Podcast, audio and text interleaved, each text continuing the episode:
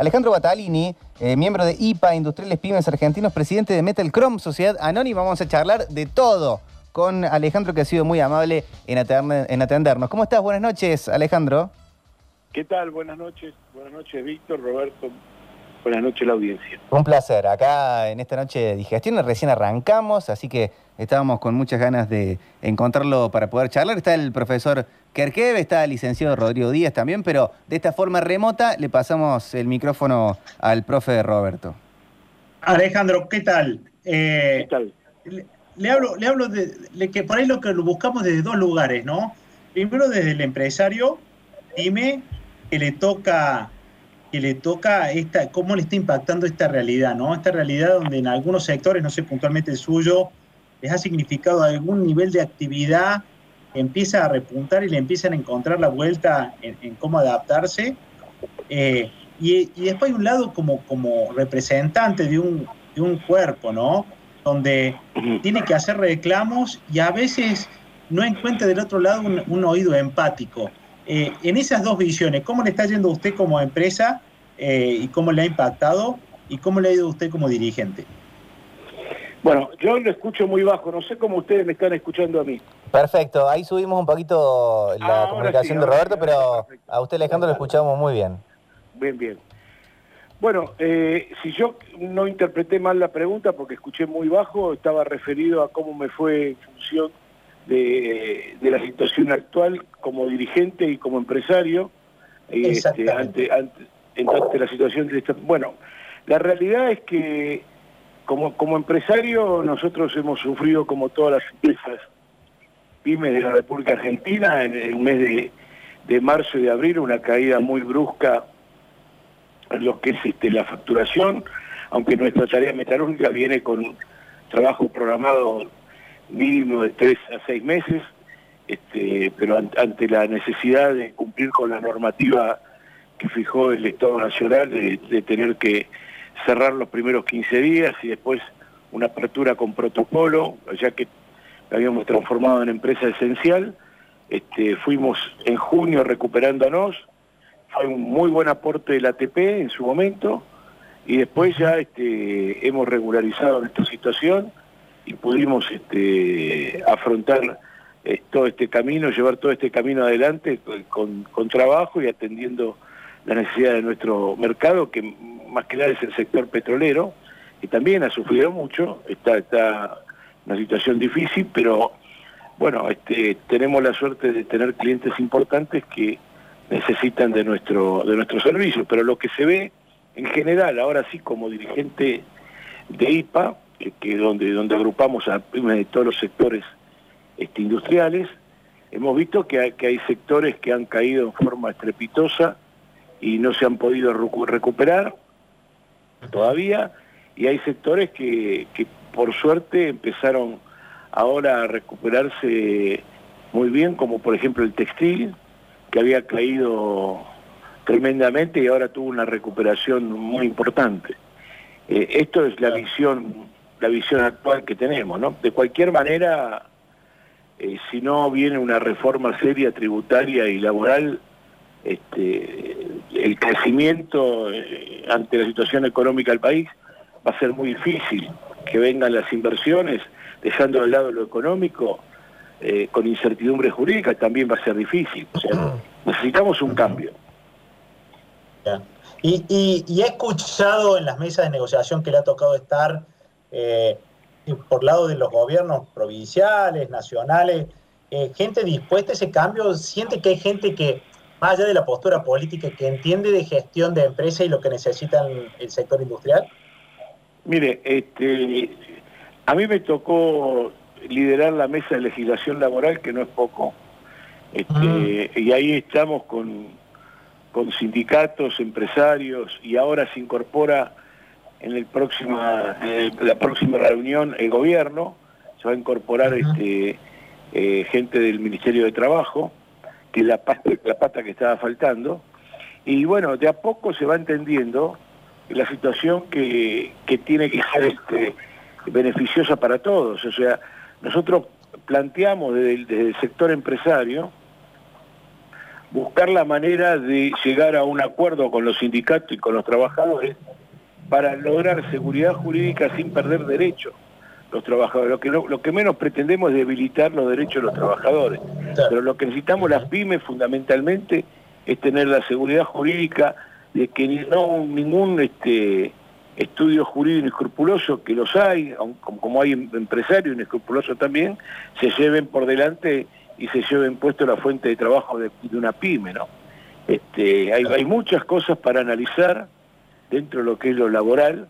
Este, por ejemplo, una empresa pyme con dos o tres trabajadores que tengan que hacer frente a un año de enfermedad de un trabajador, este, por ahí también este, lo complica muchísimo y eso se resuelve como en Uruguay con un seguro paralelo para, para cubrir esa situación.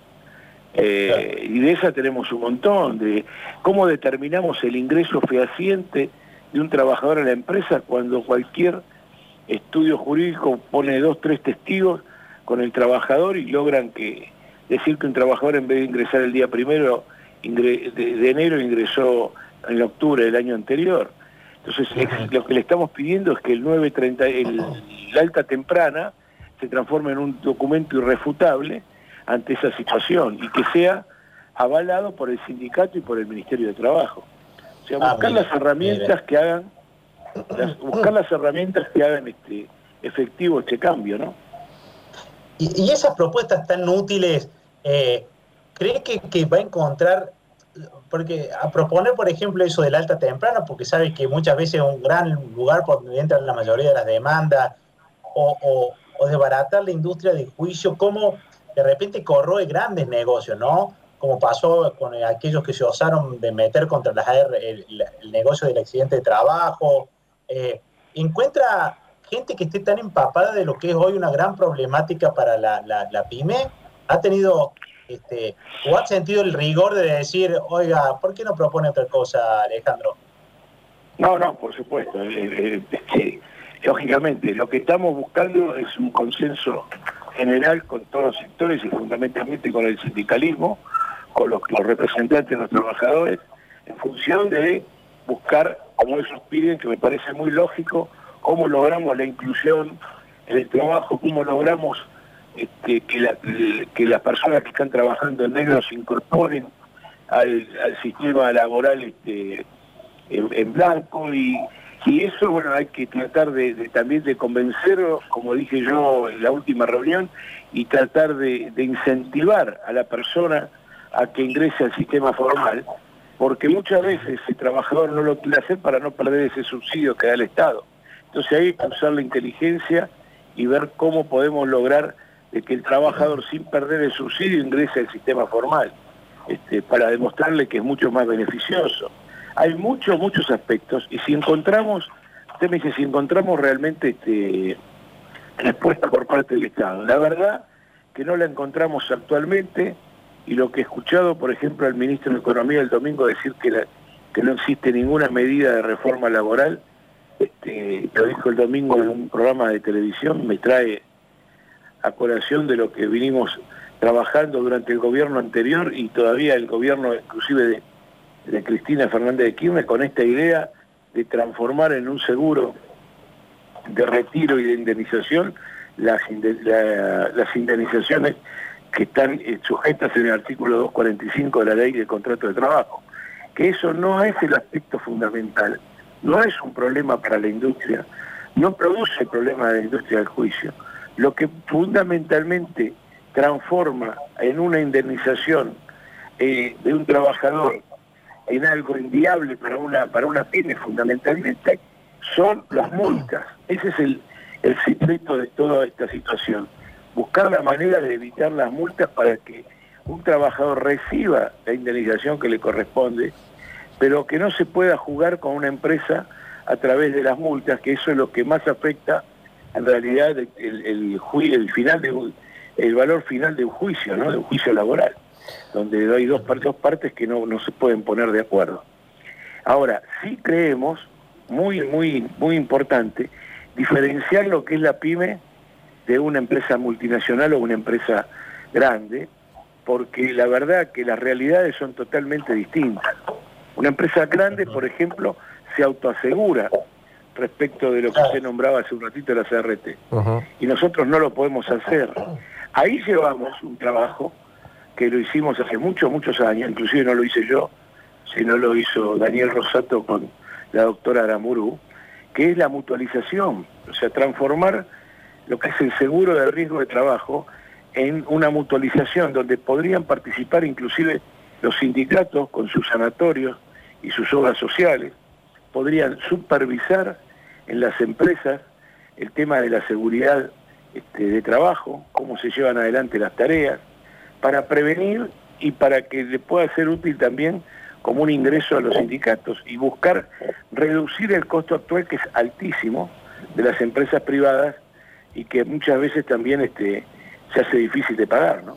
Está conectado con nosotros Alejandro Bartalini, presidente de Metal Chrome Sociedad Anónima. Estamos charlando, bueno, justamente en temas que tienen que ver con la industria, con las empresas, con las pymes, con eh, la gente que trabaja también en esos lugares. Alejandro, te, te pregunto, venimos charlando con economistas también y con, eh, bueno, gente en distintos rubros que tienen que ver con, eh, con la producción del país y muchos plantean también, y también en sus diferencias hasta ideológicas, que venimos siempre en una cuestión pendular, de un lugar al otro, en la economía, de emitir para control, para, para, para, para hacer tener más, más, más gasto interno, eh, o restringir la emisión para no tener inflación, e inflación ahí igual. De, no tener, de, de, no tener deuda para tener control más con la economía o endeudarnos para eso y también no hay control de las divisas. Con el trabajo pasa un poquito lo mismo, que cuando se habla de flexibilización laboral el desempleo pega picos históricos y cuando se la toma como algo que no puede funcionar, como bueno, expresó el ministro Guzmán de alguna manera u otra en algunas entrevistas, se lo toma como algo difícil para la inversión. ¿Por qué estamos en ese en esa cosa que no nos podemos poner de acuerdo con, algo de que siempre son como soluciones muy equidistantes que terminan teniendo una, un resultado parecido?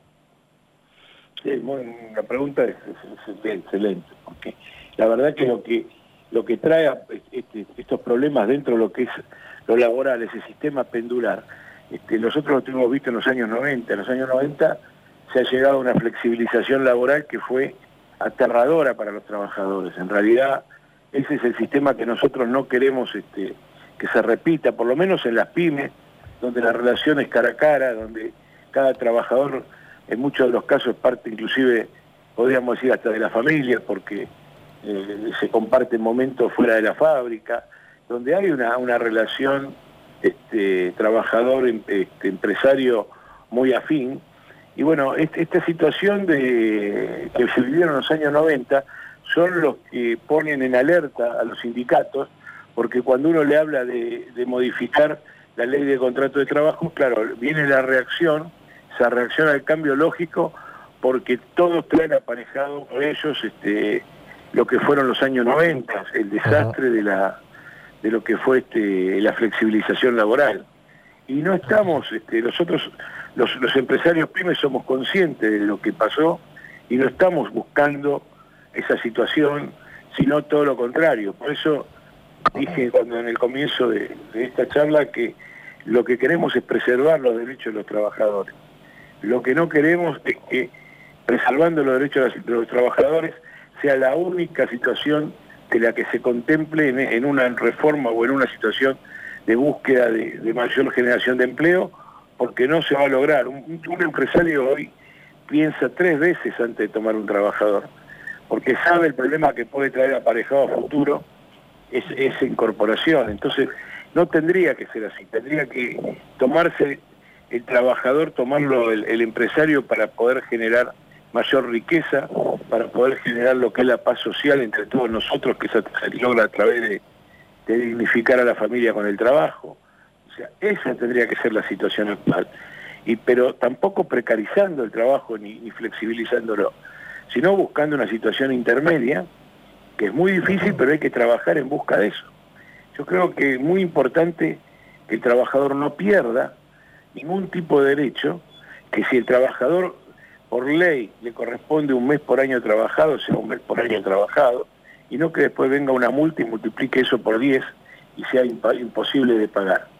Aparte la nuestra Nuestra propuesta lleva a que el trabajador, aunque la empresa quiebre, tenga la posibilidad de obtener su indemnización igual, porque lo que formaríamos es un fondo común de inversión que sería manejado por el ANSES y los sindicatos, y eso sería un círculo inclusive virtuoso que permitiría prestar ese dinero, generar mayor riqueza y tenerlo actualizado hasta el momento que el trabajador lo tenga que utilizar.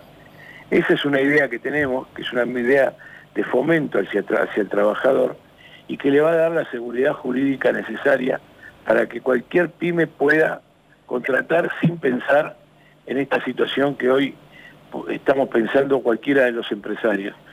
Y muchas veces este, no tomamos trabajador, trabajadores porque estamos pensando en eso. El sindicato tiene otra postura, dice que cuando el trabajo existe, el trabajo se, genera, el, empresario contrata por necesidad y el trabajo se genera. Yo tengo mis serias dudas porque creo que podríamos generarlo en mucha mayor proporción y sería un crecimiento laboral exponencial en poco tiempo. Aunque sea en recesión económica. ¿Cómo? Aunque sea en recesión económica. Bueno, la recesión económica está al margen de, este, de esta postura, de esta, de esta situación. O sea, la recesión económica viene por otro, por otro camino. Lamentablemente, este, eso, eso no, lo maneja la economía y la macro, que es lo que estamos buscando nosotros que se regularice lo antes posible. Pero eh, por eso digo, no debe existir flexibilización laboral, porque lógicamente que ante esa situación ya en los años 90 lo vivimos, ¿no? Ante una recesión se corta por el hilo más fino que es el trabajador. Y no me contradigo con lo que digo, estoy, estoy planteando una situación donde el trabajador tenga un derecho adquirido y que este, la empresa sostenga. Por eso digo que las pymes tienen que estar separadas de las grandes empresas, porque no somos este, grandes generadores de despidos, porque tampoco tenemos gran cantidad de trabajadores y, los necesitamos a uno a uno para seguir produciendo. Y aparte hay otro tema muy importante, la capacitación. La mayoría de los trabajadores uno lo necesita capacitado para la tarea que realiza. Y ahí es muy importante este, sostener la fuente de empleo, porque cuesta mucho capacitar este, a un trabajador. Está claro. Alejandro, Alejandro ¿usted, ¿usted, siente que su discurso eh, tiene eco en los gremios? Digamos, ahora que está compartiendo y viene compartiendo por lo que cuenta de su trayectoria esta mesa de negociación, así como hay pyme y hay grandes empresas, también hay, hay grises en el gremio, ¿no? Hay gremios como que, que piensan en, la evolución de la mano de obra, en que algunos de sus, de sus miembros tienen que reconvertirse y hay otros que están por ahí, eh, eh, eh, se han quedado en el tiempo, ¿no? Como que cuesta entablar y construir algún tipo de negociación pensando en un futuro o, son más que todo rótulos que uno pone desde afuera. No, yo creo que como en todo estamento y como en toda sociedad, o en, todo este grupo de, personas con la misma afinidad, como puede ser la Confederación General del Trabajo, nosotros dentro de nuestra institución gremial, hay que dar este, explicaciones y tienen que, aceptarlo. Y creo que ahí, yo se los planteé, creo que ahí está el secreto. O sea, si la línea que baja de, de, la institución madre es no modificar absolutamente nada, va a ser muy difícil que esto prospere. O sea, lo que hay que hacer entender este, fundamentalmente es que es una necesidad para mí que no le quita ningún este, beneficio, ningún este, derecho al trabajador y que además fideliza al trabajador con el sindicato, porque el sindicato en realidad se sostiene con los afiliados y, los, y, si, y si afiliados se pierden, el, sindicato pierde este, lo que son sus ingresos. Entonces yo creo que es una medida muy interesante, pero como le dije antes, existen grises, digo, más oscuros que claros todavía, hay mucho para trabajar.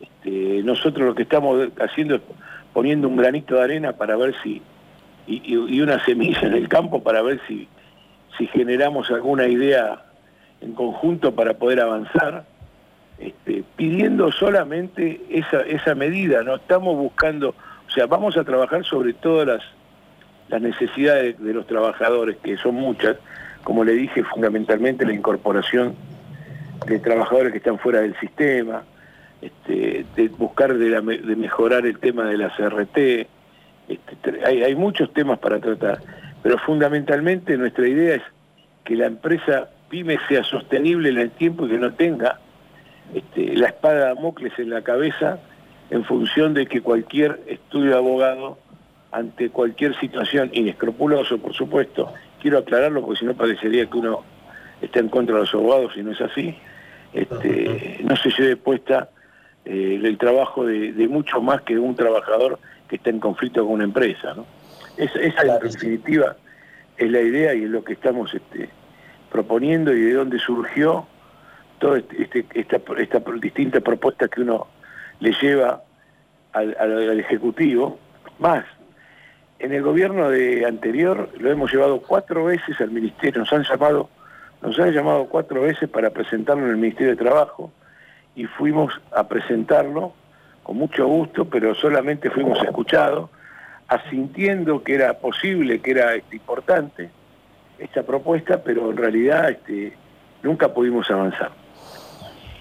Está claro, está claro. Alejandro, muchísimas gracias, ha sido muy claro, le agradecemos mucho su tiempo y, y la charla, realmente. Gracias a usted por permitirnos esbozar esta propuesta de IPA que, invitamos a todos los empresarios pymes de, de Córdoba a participar de nuestra institución, que es una institución que agrupa a todas las pymes industriales.